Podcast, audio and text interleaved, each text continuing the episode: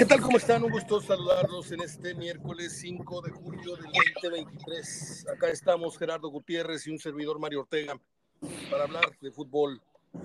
En un rato más estaremos tocando temas selección mexicana, jornada 2 y si hay alguna novedad en el tema local. Gerardo, ¿cómo estás? Te abrazo con el cariño y el estigma de siempre. ¿Cómo te va?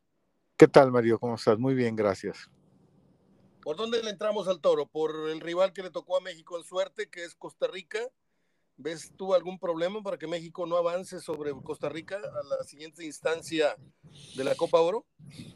No, Mario, mira, de los rivales principales de la CONCACAF, eh, cuando no es Estados Unidos, Canadá, generalmente son Costa Rica, Panamá, pero en ese caso, en este torneo, Costa Rica no anda nada bien, eh, como Panamá que sí está levantando.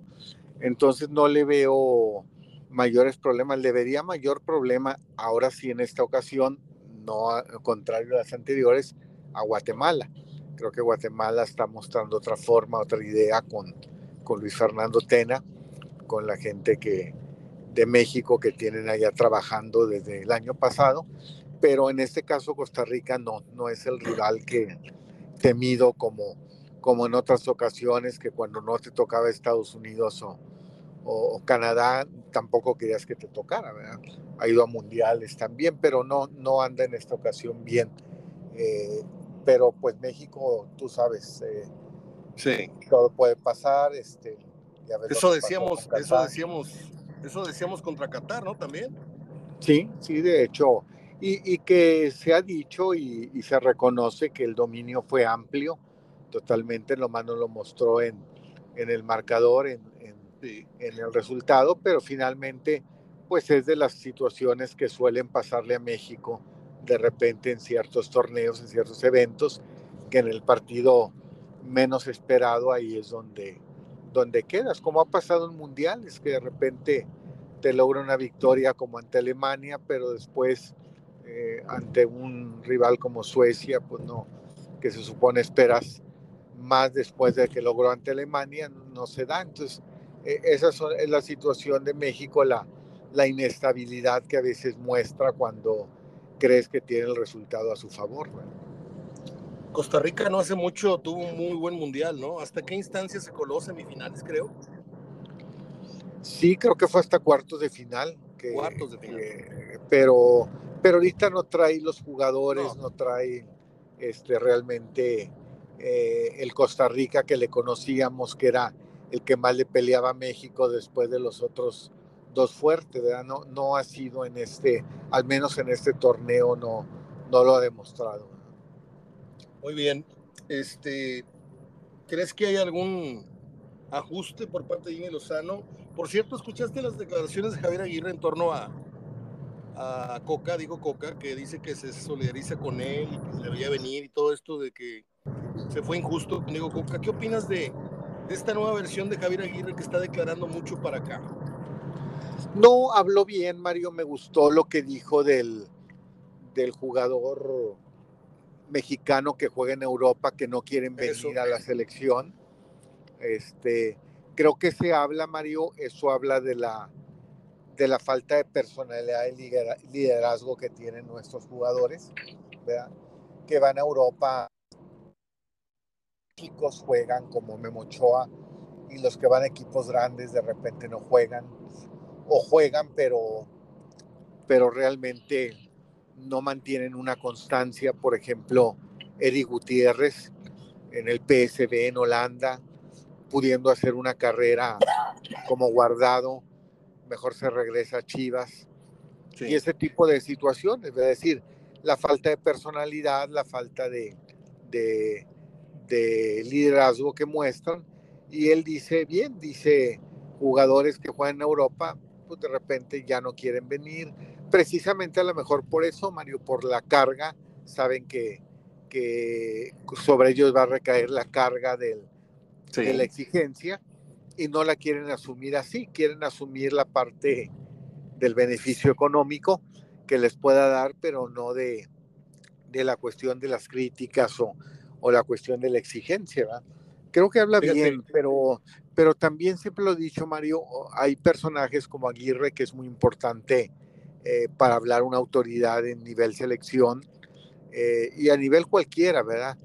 Pero sí a veces lo que inquieta, molesta es por qué lo hacen a destiempo. Así es. Porque lo hacen, porque no lo hacen en el momento. Sí, este Martino pues dice muchas cosas que son ciertas, pero lo hace cuando ya se fue. Sí. Y a veces te hace pensar que, que son egoístas, que no lo hacen aquí porque cuando tienen la chamba la quieren cuidar y mejor lo dicen cuando ya estén fuera.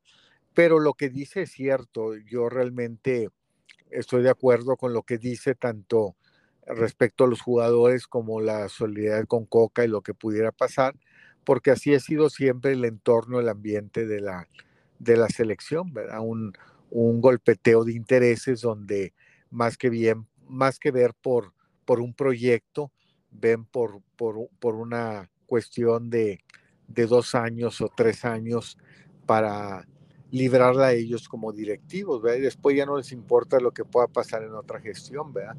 en, hay países donde se pueden hacer proyectos como en Alemania, como en Estados Unidos, pero hay países que en México trabajan como nuestro gobierno, ¿verdad? Eh, llega un gobierno seis años, decide hacer muchas cosas, pero a los seis años se va y viene otro y cambia todo. Entonces, así sucede en el fútbol, que no se pueden hacer proyectos eh, como en Estados Unidos, eh, con una selección que lo vienen haciendo. Y se plantearon otro a partir del 2010 o revisaron ese proyecto a partir del 2010. En México no, en México son proyectos a dos años, si acaso cuando mucho. ¿eh? Fíjate, volviendo al tema de los jugadores, la falta de personalidad, ¿no te da la sensación de que algunos futbolistas, no todos van con una ventaja económica porque ganan más acá, pero me da la impresión de que quieren vivir la experiencia europea nada más, quieren vivir en otro, en otro nivel, quieren conocer, quieren estar en mejor condición de vida y lo deportivo como que ahí se empareja, pero no van, no van con el con ese objetivo que trajo Hugo Sánchez siempre en la cabeza de, de triunfar a pesar de lo que fuera. Yo salvo honrosas excepciones de futbolistas que se han ido a Europa, que se han mantenido, el caso de Guardado, que es ejemplar, va para seis años ya en el Betis y es el jugador. Rafa Márquez. Rafa Márquez, por supuesto. Pero los demás como que van a vivir la experiencia, ¿no? Van como a, no lo quiero decir como es o como pienso, pero a veces siento que van como a unas largas vacaciones pagadas jugando fútbol, sí, eh, intentando hacerse un hombre, pero y si no jala, bueno, pues ya lo viví, ¿no? y si me regresan a México, pues yo sé que me van a pagar más que en Europa. Se los veo muy comodinos algunos. Sí, van nomás a, a palomear una, una, este, una, materia, una tarea, decir, palomié que ya estuve en Europa y, y, buscar como ahora lo hacen los más jóvenes, que ya estuve en Europa, ya pisé tierras europeas y ya estuve en un equipo de allá y ahora me cotizo mejor. Y regreso al América, regreso al Cruz Azul, al Monterrey o Tigres, como ahora Chivas, pero con una paga mejor que en la que estaba, ¿verdad? Pero realmente no van con la intención de, de hacer carrera ya, porque se van muy jóvenes, Mario, como pensar, vas a hacer carrera ya, puedes hacer carrera ya, y no se van realmente nomás, como quien dice, a tomarse un tiempo sabático, entre comillas, porque bueno, si van a jugar, o van a estar en un club europeo, pero para venir a, cobrar más al, al club mexicano que ahora más le convenga. Fíjate, hace unos meses eh, aquí yo declaré que había iniciado la campaña de medios capitalinos para promover la idea y, y, hacer casi casi un hecho de que Ochoa quería jugar su sexto mundial y hoy casi es un hecho de que va a jugar siempre y cuando llegue en condiciones físicas aceptables, porque no, no se ve un portero ahorita, eh, como lo hemos hablado, no se ve a un segundo o un tercer portero Legan Mella. Eh, también ya echaron a andar, y, pues eso a mí me, me, agrada, en cierto modo, que ya están hablando de que el candidato más firme para ocupar el lugar del Jimmy Lozano una vez que deje la Copa Oro es Nacho Ambriz. Eh, hablan más de Nacho Ambriz hablan más de un técnico mexicano, hablan más de, del perfil del técnico mexicano y están perfilando a, Ignacio Ambriz. y en segundo término está Almada. ¿Qué opinas de eso?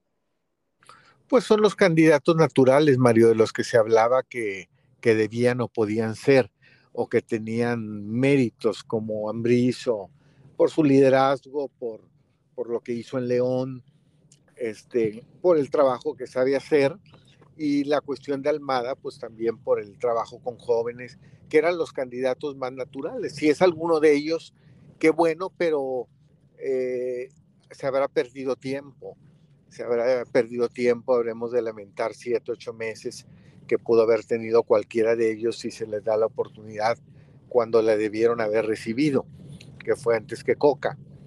Eh, pero cualquiera de ellos, pues es, es un candidato natural a la selección, le vendría bien, le caería bien, pero pero como te decía, son procesos de dos años, también tendría que pensarlo estos dos técnicos que, que después de esos años, pues puede terminar su o interrumpirse su carrera como técnico como le ha pasado a otros o casi a todos, que realmente con la selección eh, pues prácticamente ven interrumpida por largo tiempo o terminada su carrera o ya no tan cotizada como estaba, como estaba antes.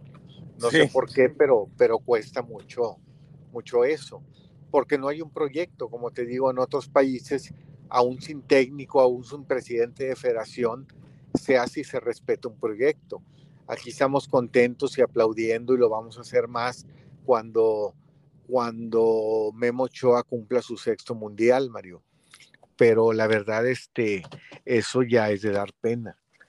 Eso ya sería de dar pena. Este, en no sacar, no sacar otro tipo de, jugadores. Eh, eh, eh, creo que es cuestionable en cualquier país. Yo te lo acepto en los tiempos de la Tota Carvajal, cuando el futbolista era semiprofesional. Y Carvajal, a pesar de, ser portero, se dedicaba ya a lo del vidrio, ¿sí? Pero ya en un jugador de exigencia profesional, las 24 horas, los 7 días de la semana, que se hable después de que un portero mexicano estuvo en seis mundiales, habla de decir, oye, en 24 años no salió otro portero. Sea, fueron 24 años sin que pudiera salir otro, otro arquero. O vamos a tener arqueros cada 24 años, Jorge Campos a los 24 años, Memo Ochoa, y esperar otros 24 años a ver quién surge.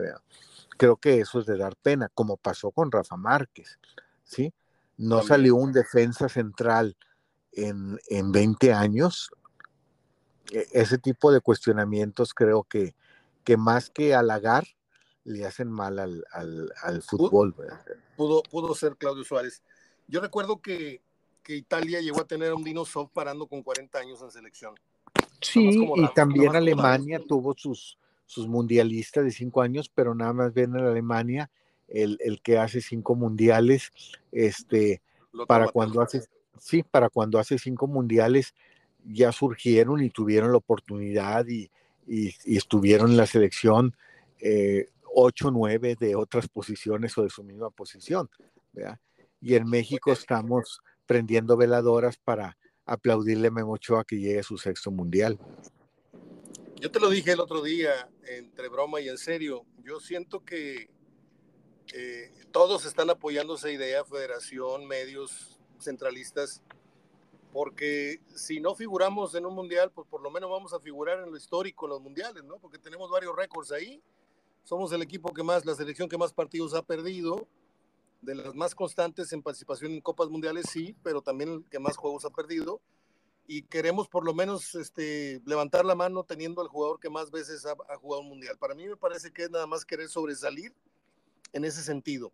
Ahora, cambio la hoja y te digo con harta pena, harta vergüenza. Es la segunda vez que me pasa en esto de pronosticar. Me fui en blanco, Gerardo, no atiné un solo pronóstico en la jornada 1. No he checado cuántos atinaste tú, seguramente unos tres o cuatro, no sé, pero yo me fui en cero, Gerardo. Sí, yo no me he fijado, pero sí eh, creo que en un par, en un par de, resultados sí atiné. Este, creo que uno del, viernes, uno del viernes que dije empate, creo que fue el de Pachuca, ¿sí? Este, pero nada más, creo que fue uno o dos. Nada más no recuerdo, pero, pero es normal, Mario. Acuérdate que estas jornadas, este, eh, pues estas jornadas así son, Mario. Estas jornadas te permiten o se dan ese, ese, esa volatilidad, volatilidad en resultados, te permite entrenar jugando raqueta, te permiten todo eso, porque creo que los técnicos lo tienen muy claro, los jugadores. Yo te lo dije, son dos torneos. Es un torneo de tres fechas y luego hay que ponernos al corriente después de cinco semanas, Mario, para ver dónde retoman en la cuarta fecha. Y, y yo te, tú lo que puedes hacer, Mario, es eh, cuando termine la fecha 3, incluso vamos a hacerlo, vamos a hacer un equipo base de que utilizó cada uno de los 18 equipos en las tres jornadas, o sea, a quienes utilizó más, cuáles son sus siete, seis jugadores que más iniciaron, que fueron inicialistas, y vamos a revisar los que empiezan en la fecha 4, las alineaciones, y van a ser cinco o cuatro jugadores. O sea, todos los equipos en, en, el mes de agosto, el 21 de agosto, van a empezar con nueva alineación, este, con un nuevo, pues un nuevo proyecto, vamos a llamarle. Sí, sí, sí, Esto que, que hace el Monterrey, que se presta mofa, que no me parece mal, que de repente, primer día, vámonos a jugar raqueta, este, es que es parte de una pretemporada, Mario. Hay que entender que todos los equipos están haciendo ahorita una pretemporada. ¿sí? Están continuando una pretemporada y que estos partidos que están jugando es como si fueran, aunque no es así porque dan puntos, partidos de pretemporada. Ahorita lo que se trata, eso sí, es sacar la mayor cantidad de puntos. Yo creo que Monterrey y Tigres le están apostando a irse a Estados Unidos con cinco o siete puntos. Es decir, empatar dos empatar dos, ganar uno, ganar dos, empatar uno. O sea, invictos con un ganado, dos empatados o con dos ganados, uno empatados para traer un colchón cuando regresen en la fecha 4. Estoy de acuerdo. Estoy de acuerdo. Estoy revisando los resultados de la fecha 1, nada más como dato, ya, ya, lo, ya comentamos la jornada, pero fíjate, eh, resultados que no creo que muchos hayan previsto, eh, la victoria de Querétaro en Santos, el 0-0 en Toluca, Toluca Necaxa, el empate de Puebla con Tigres, el empate de Monterrey en, en, San Luis, porque si bien es cierto, yo fui Monterrey, pero también pudo haber sido local. Y la victoria de Juárez, la victoria, de, Juárez. con América, voy de atrás para adelante. Eh, no sé si sea sorpresa la victoria de Pumas en, en Tijuana. O sea, se dieron cuatro o cinco resultados eh, atípicos para, para, los que pronosticamos y, y, si a eso le agregas que los, que los de cajón también le fallamos, pues me fui, me fui en cero. Ahora, eh, quiero hablar contigo de la fecha 2, iniciando por el cambio de horario del Monterrey eh, Atlas, que se pasa para el domingo, tengo entendido. Sí, se pasó el domingo a las 7. Sí, es domingo a las 7. Pues mira, Monterrey ya está con tu DN, ya está con Televisa y lógico, hay que entenderlo así, se va a tener que acomodar a los horarios que quiere la televisión. Entonces, el sábado juega la selección de México contra Costa Rica, ¿sí? Y tú sabes que para este tipo de juegos, pues hacen toda una fiesta. Entonces, eh, le quita, le quita al Monterrey, eh, la posibilidad sería, pues iría a otro canal, sería Canal 9. Sí, se tendría que Monterrey ir a Canal 9 el canal 2, bueno, ya no te está pasando, está sacrificando su eh, programación normal. Eh, ahora se está yendo por el 5, que es el otro canal nacional. Entonces se tendría que ir a canal 9. Entonces, este, por eso lo cambiaron para, para darle al Monterrey, pues un cierto recibimiento por parte de tu DN, es decir, que no tenga otro partido ahí este, en puerta, por eso se cambió por la Copa, porque el sábado juega en la noche, a las 7 de la noche, Costa Rica, México. ¿Esto es el sábado a las 7? A las 7 empieza la transmisión, a las 7 ah. empieza la transmisión, sabes que es una, una hora de transmisión, eh, presentan ya ves que shows y payasos y todo. Payasos me refiero a los que lleva de, de artistas, no a los que ya salen ahí que estaban antes en una mesa de, dirigiendo una mesa de maestros. Yo me dijo a los, a los artistas que lleva, lleva dos, tres artistas de, del programa hoy, de, que hacen comicidad, aunque después siga la comicidad de los otros. Estás bárbaro, Gerardo. Vamos, vamos con, el Puebla Santos que arranca la jornada 2. ¿Cómo ves este partido? Pues el, el Liga, Liga Santos su segunda derrota. Pues mira, el técnico que trajeron, lo trajeron, repito, pues precisamente para en un, en un momento inoportuno, ya era una fecha antes de entrar a la liguilla, pues para que fuera conociendo, porque ya era insostenible Fentanes, además podían perder el, la posición en la última fecha de calificar, pero creo que les debió haber servido, creo yo, para haber conocido pues el plantel con que contaba y sentarte en la banca y dirigirlo. Por eso me extrañó el resultado de la primera fecha. Y la verdad es, creo que estamos menospreciando un poquito a Fernando Arce, eh, como, como, como menospreciamos cuando llegó el Arcamón con este, con Puebla. Este, creo que está haciendo buen trabajo, ¿eh? Sí, como este el técnico Arce, eh, como el del Atlas, pero este creo que está haciendo ya desde la temporada pasada lo está demostrando. Lo único que le falla a este técnico es que a veces se la juega y quiere durante 53 minutos o 60 en una cancha como Tigres sostener un resultado en lugar de atacar. ¿Sí? Porque con Tigres se sacó, le sacan ese resultado al final, habiendo él entrado al área de Tigres siete veces en los 90 minutos, que es muy poco. Entonces, eh, eso es lo que le falla, pero el orden de su equipo, la disciplina, la serenidad, la cuestión emocional cuando está defendiendo, creo que lo maneja muy bien. Eh, yo, yo diría que sí puede ser que ligue su segunda derrota el, el Santos. A ver, hay, hay, varios nombres que al menos yo no me familiarizo. Todavía el técnico de Puebla no lo tengo claro cuál es el nombre, ya hablaste de él. Necaxa, ¿qué técnico tiene Gerardo? Juárez, ¿qué técnico tiene? Y el último sería, eh, bueno, Querétaro, Mazatlán. Mazatlán también tiene técnico nuevo. Eh, ¿Cómo ves estos, estos entrenadores de nuevo ingreso, torneo pasado o, este? ¿Cuál crees que figure más? ¿De los técnicos que llegaron? Sí. Pues llegó el venezolano, este Dudamel, pues está en, jugó Copas América. ¿Mande? Llegó a Cholos, el, venezolano. No, Cholos está Miguel Herrera. Piojo, perdóname, perdóname, sí. Llegó al Necaxa. sí, perdóname, me quedé con el venezolano, aquel que llegó a, Cholos y que luego lo acaban de suspender por una bronca que tuvo, no sé en qué liga. Eh, Necaxa, Tijuana sería el otro partido del viernes. Sí. ¿Crees que, ¿crees que Cholos se levante de la derrota en casa en, en Aguascalientes?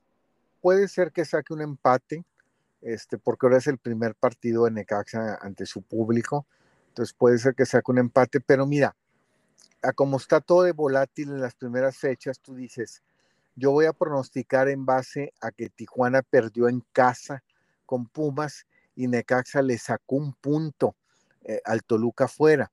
Entonces, lógico, dices, o gana Necaxa o empata pero por allá como sean los resultados en México, gana Tijuana, ¿sí? Entonces yo esperaría un empate, o sea, que, que Tijuana evitara la derrota y Necaxa, que se piensa que ahora por estar en su público va a ganar, pues empate. Entonces yo le voy a empate. Bueno, el viernes, el viernes damos los pronósticos. Ahorita nada más es una, una semblanteada. ¿Qué opinas de lo de Tuca Ferretti en la rueda de prensa, que se paró y no dijo nada? O sea, ¿qué argumentos dio y qué te pareció? Mira, e, es un viejo lobo el Tuca, este, yo creo que a veces lo hace más por distraer la atención, ¿sí? Eh, acuérdate aquella vez del clásico, que yo ya te di mi opinión cuando se enojó y se enfureció y con un reportero, ¿sí? Con la Marco Almaraz, ¿sí? Marco Almaraz, amigo Marco Almaraz. Yo creo que fue una cortina de humo que tendió el Tuca, venía de perder para otro tipo de situaciones que pudieran preguntarle o manejar, sobre todo cuando él va a conferencias donde viene de perder. Entonces, él está empezando una gestión con Cruz Azul donde él eligió, él eligió jugadores, él dijo quiénes salían, él dijo quiénes se quedaban. No es la primera vez que Mario, porque se lo hicieron en Tigres, no tengo al tanto quién, si me lo preguntas me equivoco, pero sí hay una situación que le contrataron jugadores, Mario, y que ya viéndolos entrenar como si fueran juguetes de buses y tires, se los regresó antes de iniciar un torneo, como fue el caso con el Mudo Aguirre, ¿sí? Que le llegan y ya que los ve, ve su actitud y dice, ¿sabes qué? Está lesionado, no me sirve. Y la directiva, claro, en complicidad se lo hace y lo regresa, como lo hizo ahora con Cruzul. Entonces, él eligió, él dijo quién se queda, los que vinieron, quién se queda y quién no, y empezar con, trabajar toda una pretemporada, planearla, decir quién sale, jugadores emblemáticos como Corona, como el Cata Domínguez, y luego de repente empezar perdiendo. Entonces va a una conferencia, porque él va a conferencias cuando pierde, y lógico, yo siento que fue tender una cortina de un, para no hablar, para presentarse, pasar lista de presente, ¿sí? no tener la multa, y no hablo porque están todos ante un Zoom, ante una cámara. ¿sí? Yo creo que la forma en que como se enojó, la forma por lo que se enojó, yo creo que no era para que te pararas. Yo lo que haría o lo que hubiera hecho es, si realmente quiero hablar, no contesto preguntas desde el Zoom a los que estén presentes, sí. Luego, dicen que volvió, ¿no? No, ya no supe. Ya no supe si volvió o no. Yo me quedé en la imagen en donde se paró y se fue. Pero no aceptes pregunta por Zoom, está bien. Pero eso de que ahora no hablo es como lo de Marco, sáquenmelo y hablo con dos demás. Pero de repente ya me paro y ya me voy, es cuando realmente no quiere hablar. Pero busca otra excusa, otro pretexto para evitar la multa y para no hablar, para efectivamente no hablar. Entonces, este, pues es un viejo lobo de mar y, sabe en momentos o ha sabido cómo hacerlo. Que se justifique o no es otra cosa. ¿Qué te parece la edición de Cruz Azul para este año? ¿Crees que eh, logre treparse otra vez a los primeros? Digo, estamos acostumbrados a ver a Cruz Azul eh, siempre figurando en los primeros cuatro, o históricamente, pues a lo mejor no acostumbrados, pero ¿Crees que eh, ahora ya de ceros, eh, en este nuevo armado, crees que el Tuca muestre el oficio que tiene como entrenador y logre meterlos a los primeros cuatro o le va a costar? No, mira, por el técnico que tiene el Cruz Azul y por lo que le dije, lo dejaron armar y desarmar, yo creo que tiene que estar entre los primeros seis. Si es un equipo, por lo menos para estar entre los primeros seis. ¿sí?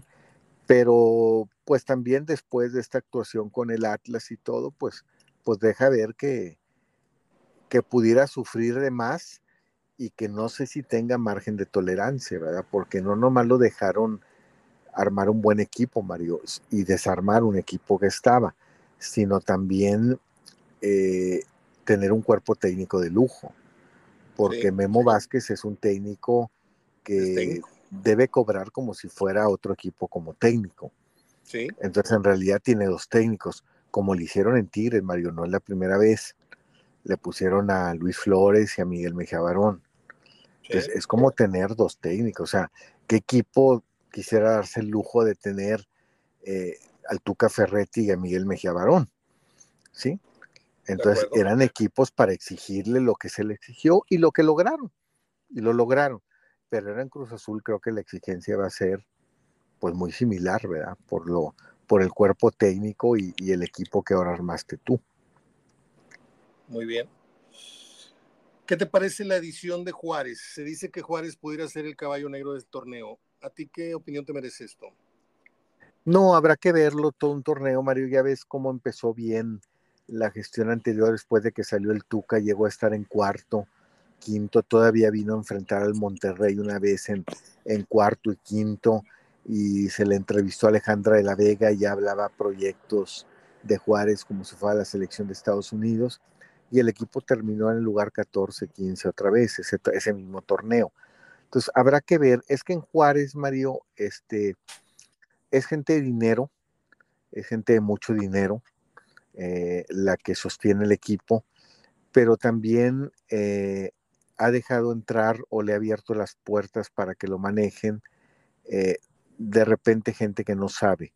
Creo que en el caso de Miguel Ángel Garza llevaban un proyecto, tenía un proyecto, había demostrado en Tigres, pero luego le empezaron a meter gente por todos lados y yo creo que eso es lo que hizo estallar a Miguel Ángel Garza, ¿sí? De repente se busca una serie de asesores Juárez, Mario, o de repente cada dueño, cada socio acerca a su propio asesor sin ver si choca o no con la ideología del que está mandando en turno o del que ya está dirigiendo un proyecto.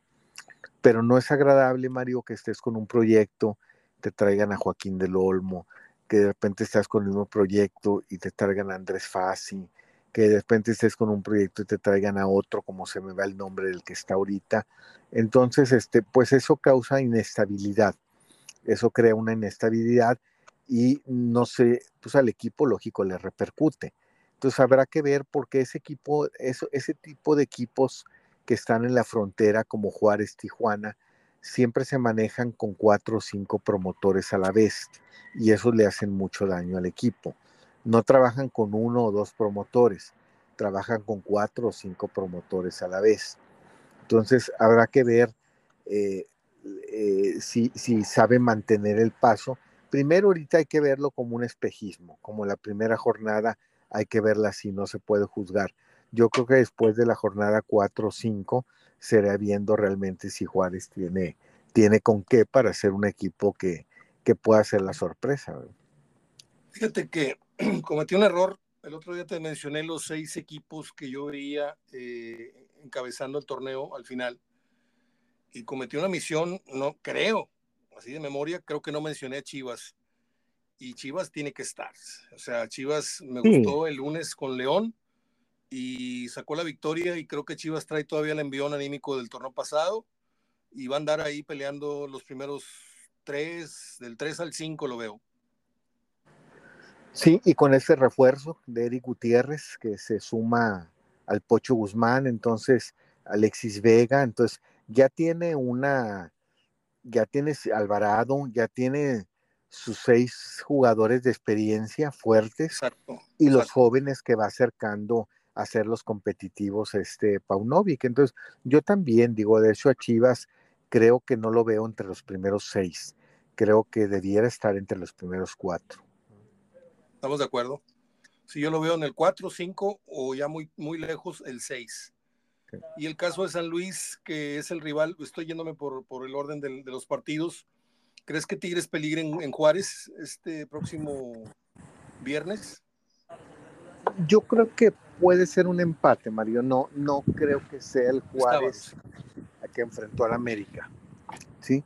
Yo creo que pudiera sacar un empate en, de Juárez el, próximo sábado. Muy bien, sábado. Y Chivas va con San Luis. Ahí yo creo que Chivas tiene que pues, seguir con su paso victorioso. Eh, me llama la atención la edición de, Mohamed con estos refuerzos que han llegado, con esta victoria con el pie derecho con el que inicia el torneo. Creo que Mohamed eh, pudiera, yo no sé, pero creo que Mohamed pudiera ser un torneo de séptimo, octavo lugar. Sí, la verdad, mira, a mí la verdad, este, nunca lo he visto.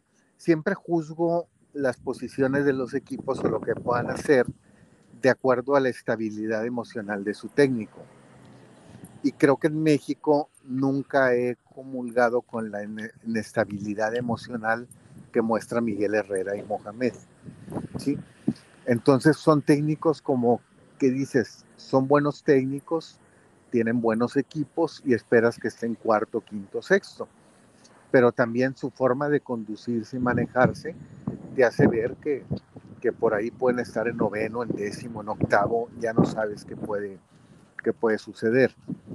Yo no sé qué, yo no sé qué tanto tiempo le vaya a llevar a Miguel Herrera a desesperarse después de esta derrota que creo que inesperada por ser local, si pierde las primeras tres fechas.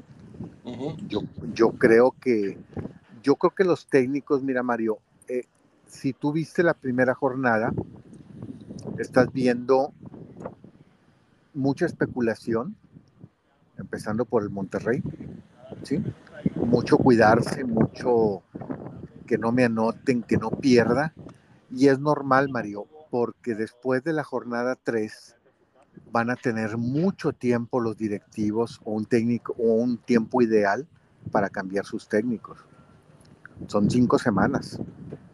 Entonces yo creo que todos los técnicos del fútbol, los, los 18 que están dirigiendo, quieren sacar la mayor cantidad de puntos en esas primeras fechas. Cuidarse. O por lo menos no perder, cuidarse.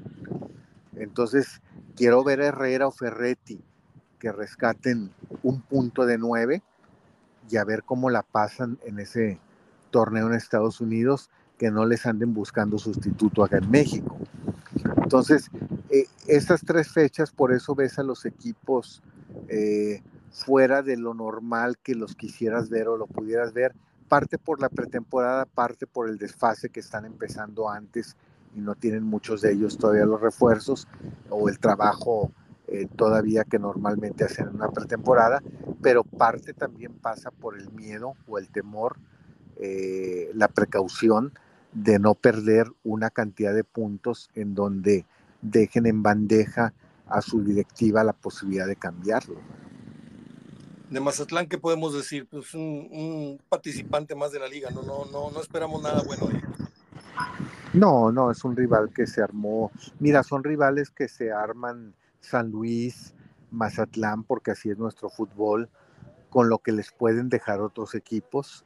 Eh, yo ya ni sabía que Jordan Dam estaba con América y de repente llega el San Luis como la gran figura y entra de cambio el partido pasado y así otros equipos, el Cata Domínguez, que ya lo venía Cruz Azul, la, afición pidiendo que ya saliera, sale, encuentra lugar lógico en San Luis y pues es el estándar. ¿eh?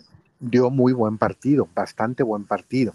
Es lo que te iba a decir, se convirtió en el, el estandarte de la defensa. Entonces, esos equipos como Mazatlán, como San Luis, que pescan realmente a jugadores que otros desechan, su éxito o su fracaso va a pasar más por, primero, por la sed de revancha que puede tomar los que llegan. Esa es una. Por ejemplo, en San Luis, ¿qué tanta revancha puede tomar DAM? Para decir, no, es que ya es mis últimas llamadas, aquí voy a triunfar. Ya pasen Tigres en América, voy en San Luis. Esa es una. Y la otra es la manera como el técnico en turno los maneje pero generalmente San Luis, Mazatlán, Juárez son equipos que siempre se arman a merced de lo que les dejan eh, otros, otros equipos, lo que no quieren, más que en preocuparse por ir por un refuerzo fuerte de otro equipo, es a ver qué me dejas, y eso es lo que contratan. Me dio mucha risa, me acordé de ti, porque me dio mucha risa un comentario que hizo un pseudo periodista de ahí de Fox Sports, se llama Gustavo Mendoza, estaba haciendo un, un, análisis así somero y decía, pues ahí está Guerra dirigiendo al Querétaro, bien por la directiva de Querétaro que lo mantuvo, cuando aquí hemos dicho mil veces que no tenía de otra más que mantenerlo, pues de dónde va a sacar dinero para traer otro técnico, ¿no? No, y, qué, y qué directiva en otras condiciones diferentes a las que enfrentó el Querétaro y sigue enfrentando, pero las que enfrentó, qué directiva eh, te, te, sostiene un técnico que tiene tres años o que tuvo, que llegó a tener tres años sin ganar fuera, ¿sí? O que de repente tuvo un triunfo en 23 partidos. Nadie en ninguna parte del mundo, pero, pero eso te lo sostuvieron porque pues, no tenían de otra. Acuérdate que Querétaro, mientras no venda, mientras no venda, mientras no tenga un, unos inversionistas estables o un dueño estable, es difícil que haga cambios. Es como tú, Mario, que tú dices, a ver, ¿le voy a meter a una casa que es rentada? Pues no. Pues no, no. No le metes porque te la quitan al segundo año o al primer año, ¿sí? Entonces no le metes, dices, sabes que no le invierto más, nada más lo necesario, mis muebles y ya, y se acabó, ¿sí? Entonces es lo mismo que pasa con el equipo, o sea, le voy a empezar a contratar, o sea, puedo traer un técnico o hay un técnico diferente a Ger mejor que me acepte un contrato por seis meses y lo traiga un buen técnico. No, cualquier técnico que llega del tamaño de Bucetich, del tamaño de Ferretti, te piden mínimo dos años, Mario. El mismo Coca, dos años, o sea, no te piden, entonces no vas a decir, mira, yo te quiero a ti, Juan Carlos Osorio, Martino, por seis meses. No te lo van a aceptar, pero es que no te puedes comprometer a más, Mario, porque si como Querétaro te avientas un contrato de dos años y, y surgen unos nuevos dueños en seis meses, tienes que indemnizar a ese técnico. Sí. Sí. Sí, o sea, no está el horno para bollos. Tampoco, tampoco van a aceptar esas condiciones, pero tampoco van a, van a aceptar que les paguen menos de lo que están acostumbrados. O sea, Bucetich, el Tuca. Además. Son técnicos de a millón y medio, dos millones mensuales. Sí, no, entonces, entonces un equipo que se está vendiendo, que está en federación con la presión de que te vendes, pues, pues no puede estar invirtiéndole, no puede estar, digo, yo como dueño no le estaría metiendo un equipo que, que en dos semanas me pueden quitar o que ya sé o me están presionando que tengo que vender. Entonces, eh, pues sí, digo, Jerke está ahí porque, pues porque tiene que estar, porque es amigo de los... ¿No? Es amigo de los actuales directivos, llegó con ellos. Acuérdate fue figura, que la fue figura.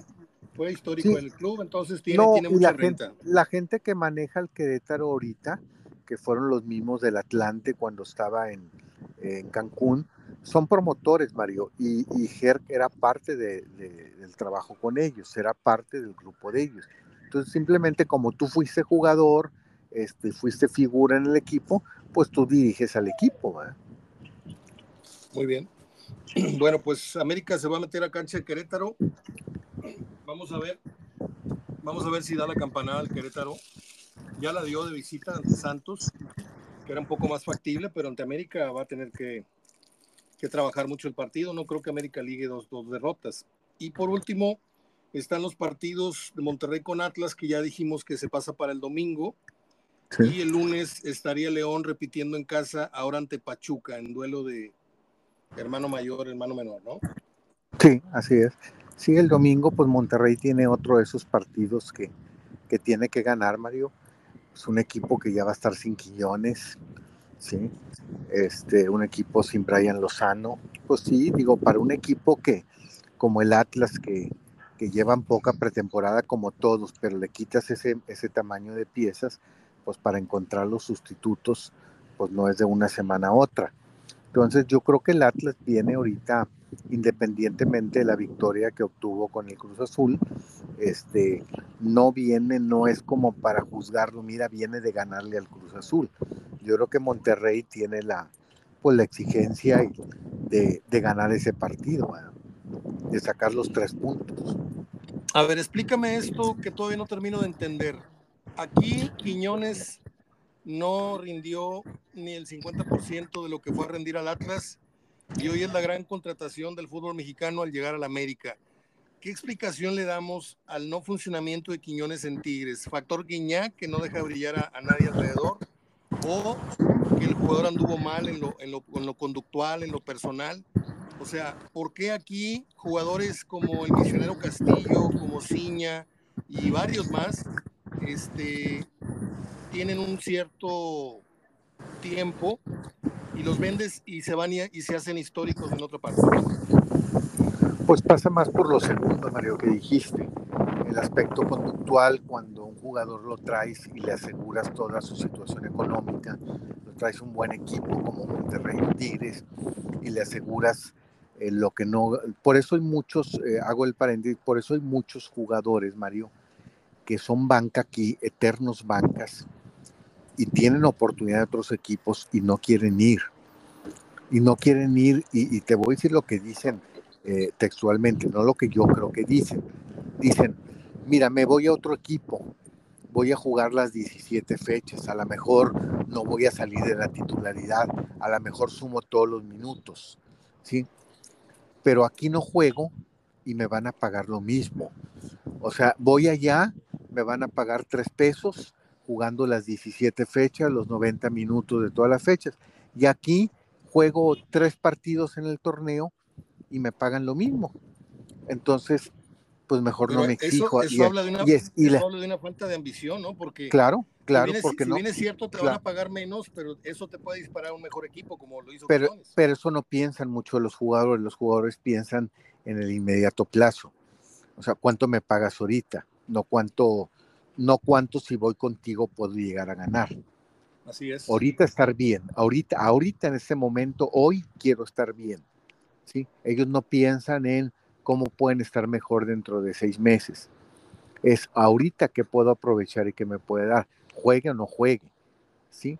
Entonces, eh, agrégale una ciudad muy atractiva, una ciudad muy bonita. Eh, una vez este, me decía Jesús Martínez del Pachuca, que aquí tú sabes, él es muy abierto para hablar. ¿eh? Sí, sí. Y él decía que jugadores, porque platicábamos del caso de Hurtado, aunque no, no, esto que te voy a mencionar no es por el caso de Hurtado, voy a hablar de cantinas, pero no es por el caso de Hurtado. Hurtado es un muchacho que muy de familia, que se ha cuidado muy bien.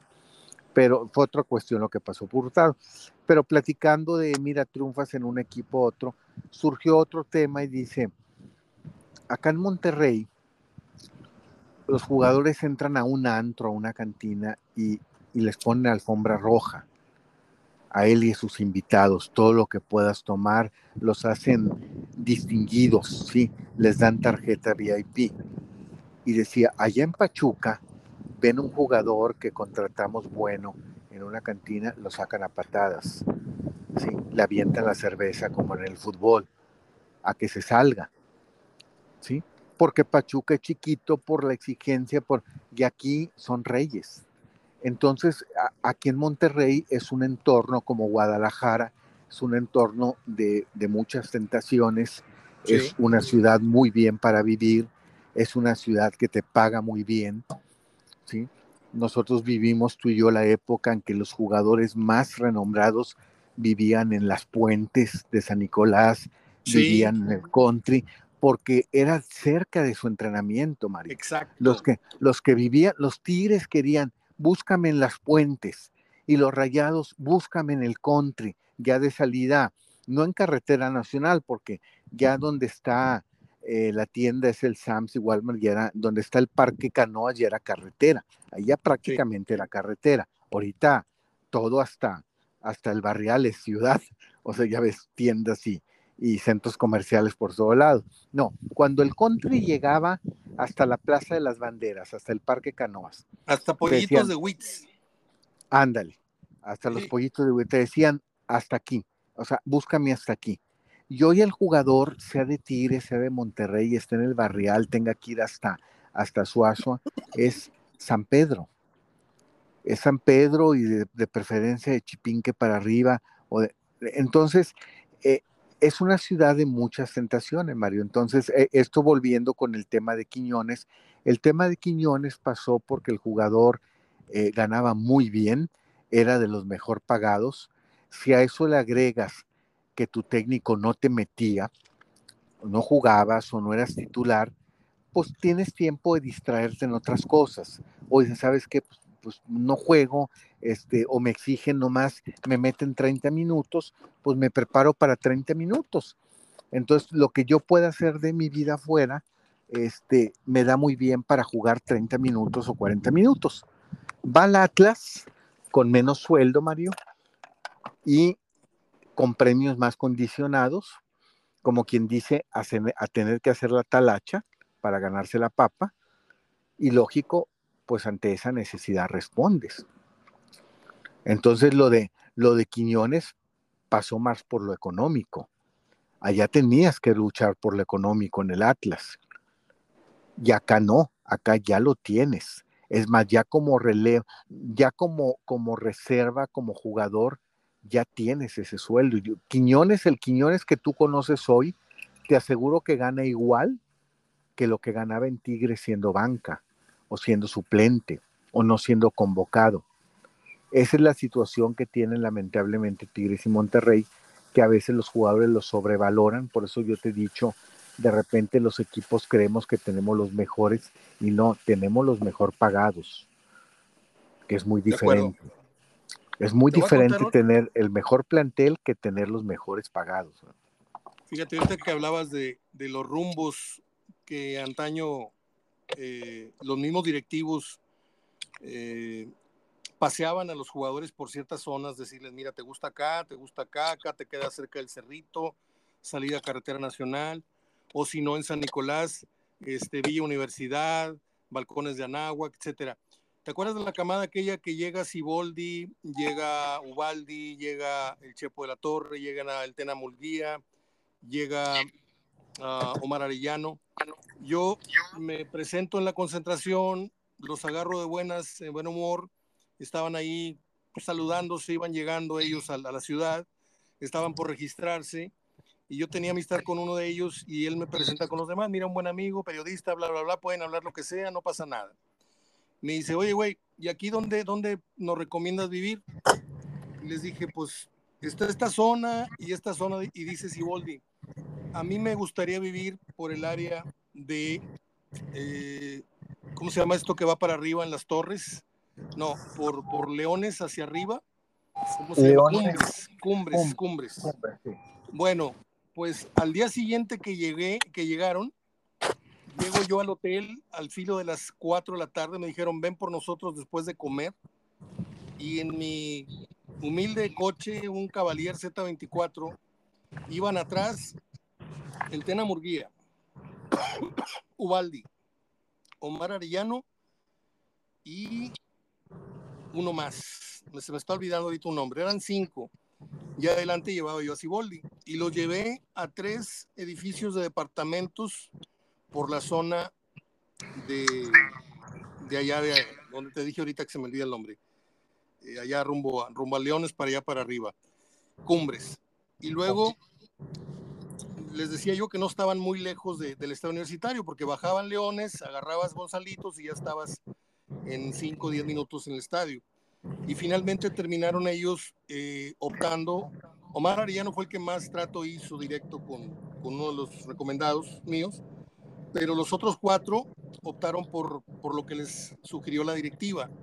Y, y ahí hice muy buena amistad con, con, casi todos ellos. Ahí nació una muy buena amistad con el Chepo, con Ubaldi, con, eh, con el único que no volvió a hablar fue con el Tena Murguía. Eh, se me está olvidando un nombre, Omar Arellano, Tena Murguía, Ubaldi, Siboldi y uno más, y el Chepo de la Torre. está.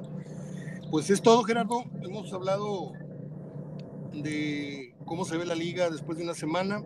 El viernes vamos con los pronósticos formalmente, a ver si le atino por lo menos a tres.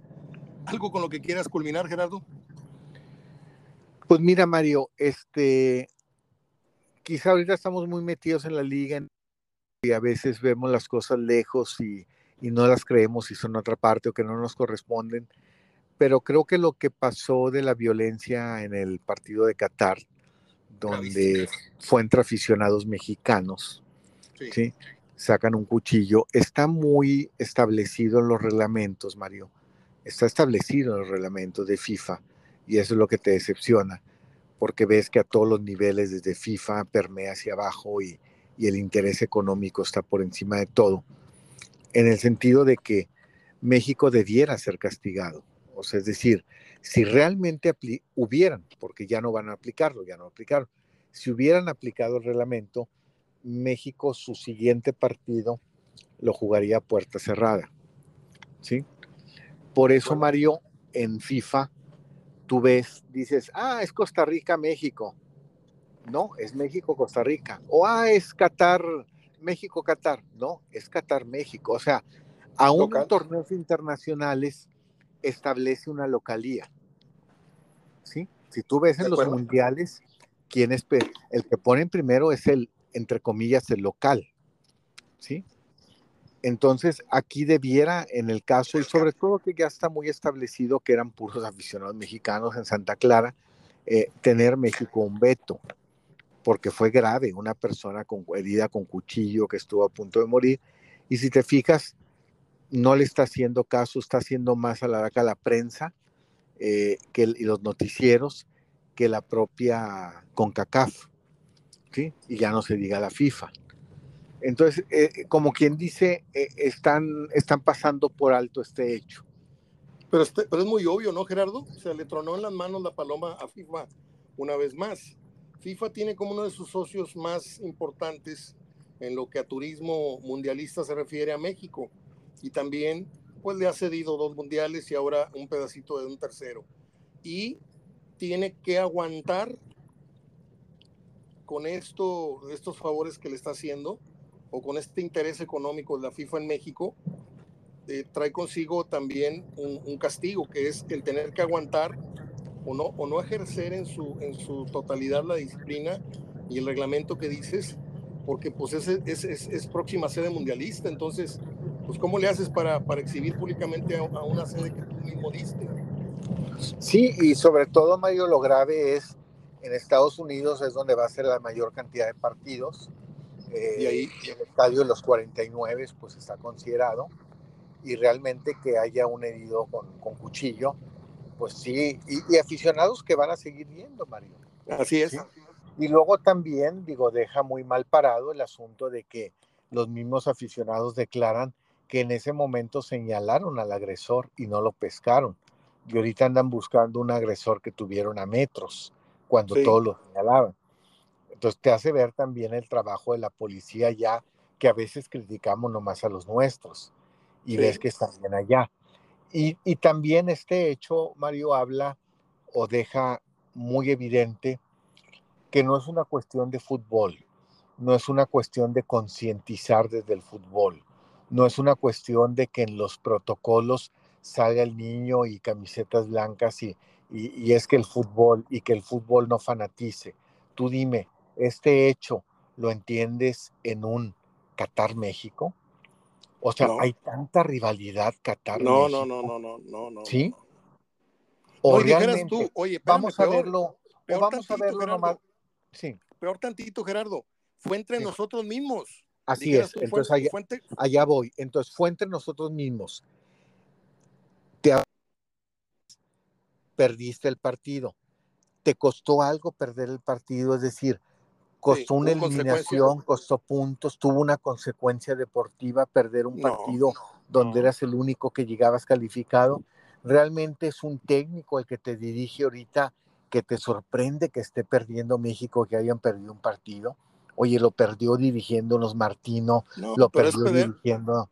Es pedirle perras al olmo, o sea, es pedirle mucha conciencia a una afición que no la tiene, o sea. Pasa más, Mario, yo creo, por la violencia que está afuera, que se está metiendo a los estadios. Claro. Se está metiendo a los estadios. Y eso a lo mejor no lo quieren ver las autoridades. Quieren verlo en relación federaciones, equipos concienticen a la gente del fútbol, no. La violencia que se genera en las calles, en las esquinas, Mario, se está metiendo a los estadios. Yo creo que van a alcanzar las mismas medidas que se han hecho acá este, en Estados Unidos. Yo creo que van a ver venir esto y pueden hacerlo del Fan ID y que todo el mundo esté totalmente identificado y localizable. Y ya con las cámaras, por ejemplo, ahorita tenemos el rostro del agresor, con el puñal en la mano.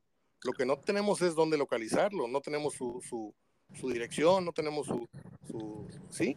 Entonces yo creo que para allá va este, este tema. Gerardo, estamos llegando al minuto 58 de nuestro partido y pues paso a, darte las gracias por esta conversación de hoy miércoles y espero que todo vaya, vaya bien por allá. Hablamos el viernes, ¿te parece? Claro que sí, el viernes para ya platicar de lleno de la jornada y ya cerca a conocer la alineación ya del México-Costa Rica del sábado. Bueno, me quedó en el tintero nada más. Este Radio Chicharrón dice que Sergio Canales es el nombre que se menciona como el posible refuerzo bomba, 32 años, procedente del Betis. Nada más dime, ¿tiene o no tiene sustento esta nota? Yo no, depende de, ya lo dijiste, de quién viene, no, yo me preferiría esperar a, que, a que realmente se confirme o se dé.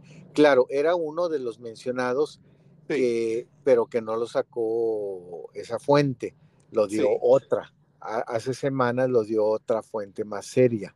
¿sí? Y ahorita, lógico, cuando dices ya lo van a anunciar, pues empiezan a repasar eh, los nombres de los que ya hace dos semanas sacó esa fuente por si se cuelgan la medalla. Pero ya diciéndolos ellos, ya es, yo preferiría esperar hasta que se dé a, conocer por parte de la directiva o que ya sea una información oficial. Muy bien, Gerardo. Un abrazo. Gracias, Mario, estamos en contacto. Hasta luego. Hasta luego.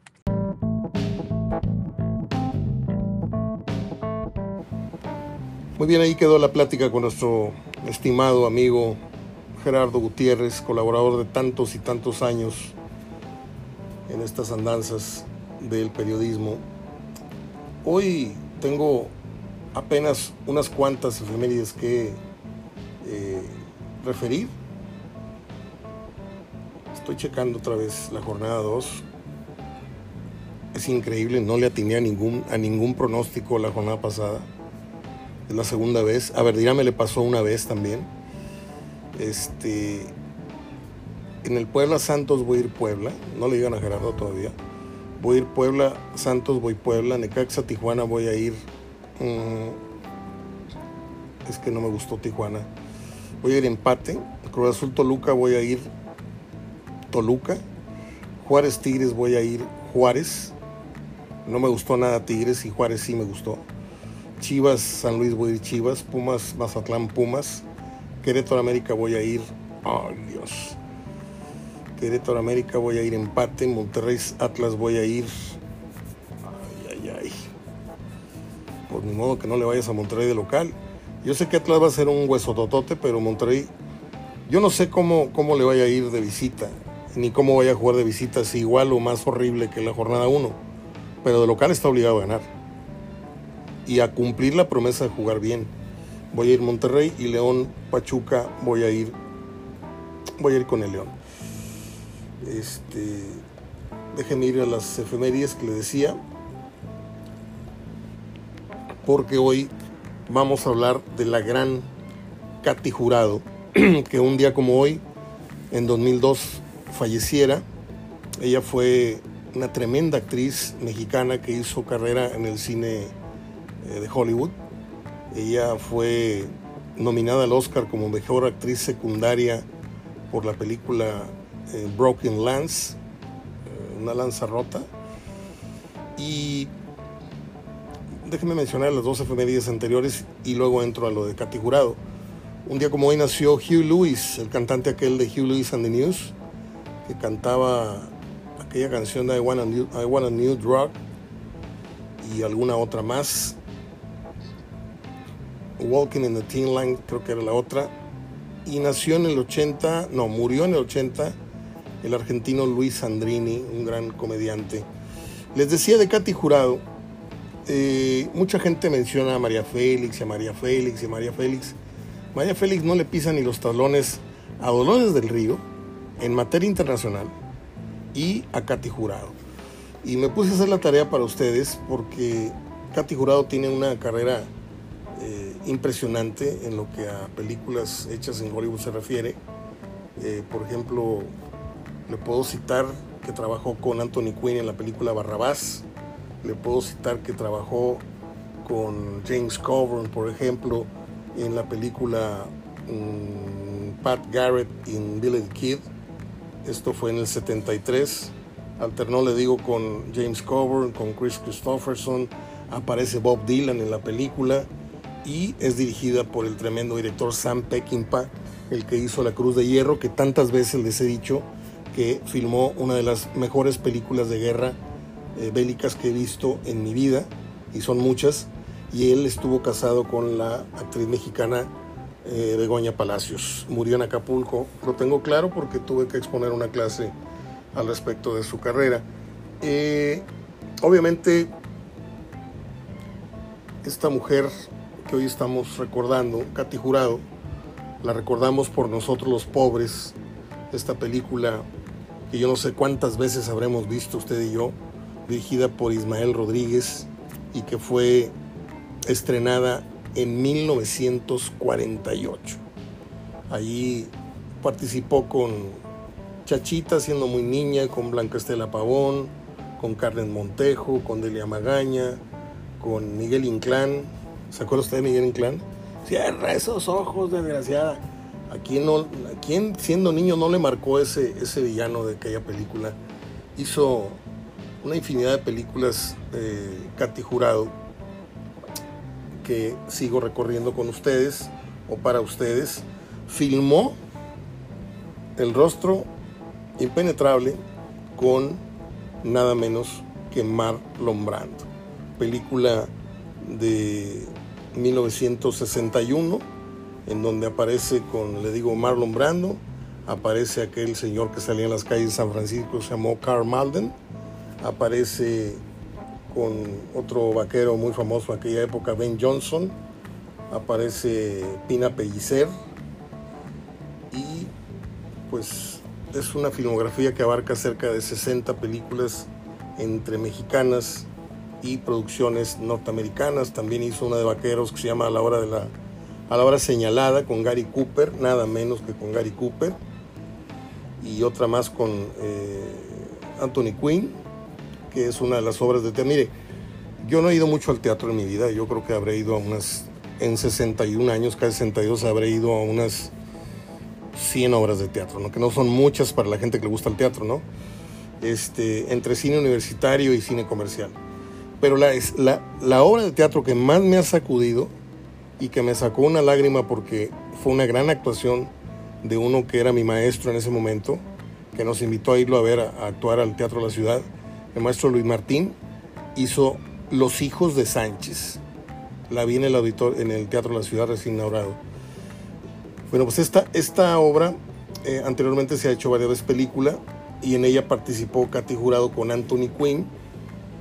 Y si usted nunca vio esa película o vio esa obra, pues de perdido le hace el libro es con Anthony Quinn la película, con Dolores del Río, con Lupita Ferrer, entre otros eh, artistas. La versión mexicana de la película es con Lucía Méndez también. Perdón por decirlo, pero lo tengo que citar. Bueno, pues es todo. Ya les hablé un rato de todas las películas más importantes. Olvidé citar La Bandida.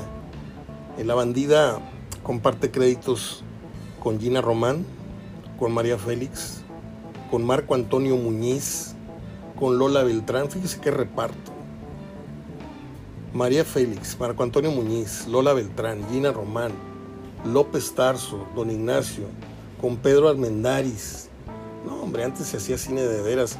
Con Carlos Ancira, con Andrés Soler y con el Indio Fernández. No, no, no, no. Le voy a decir algo de repente propóngase ver una película de estas en blanco y negro que pasan por ahí en Golden y por no sé qué. Y no todo el cine mexicano este, fue de oro, pero no todo el cine mexicano fue de ficheras tampoco. Hay películas que valen muchísimo la pena, pero muchísimo. Porque te das cuenta con aquel tan poco recurso técnico, tecnológico que había, se hacían milagros con la cámara, había disolvencias, había iluminación, había este, paisajes campiranos. Yo hoy, hoy más que nunca estoy valorando y apreciando mucho cine que, desdeñamos, que dejamos pasar, este, que le hicimos el feo, y ya con un poquito más de, años te das cuenta que hay muchas cosas de valor que no, no hemos visto ni tomamos en cuenta siendo jóvenes. A mí me gusta mucho el cine, no sé ustedes. Es todo. Terminamos el programa el día de hoy. Miércoles, ahí la llevamos, ya me menos acaba la semana. Y yo vengo mañana con una nueva edición de Hablando de Fútbol y esperamos a Gerardo el próximo viernes para hablar de la, fecha 2 y los respectivos pronósticos. A ver si ahora sí le pego por lo menos a 3. No, ya me tengo que reponer porque ese cero es vergonzoso. Cero pronósticos atinados en la jornada 1. Y así me fue en ventanilla. Pues, ¿para qué les digo que no? Les dije que meter tres parlays, no le atiné a ni uno. Bueno, pues es todo. Abrazo de gol. Soy Mario Ortega hablando de fútbol. Cuídese mucho.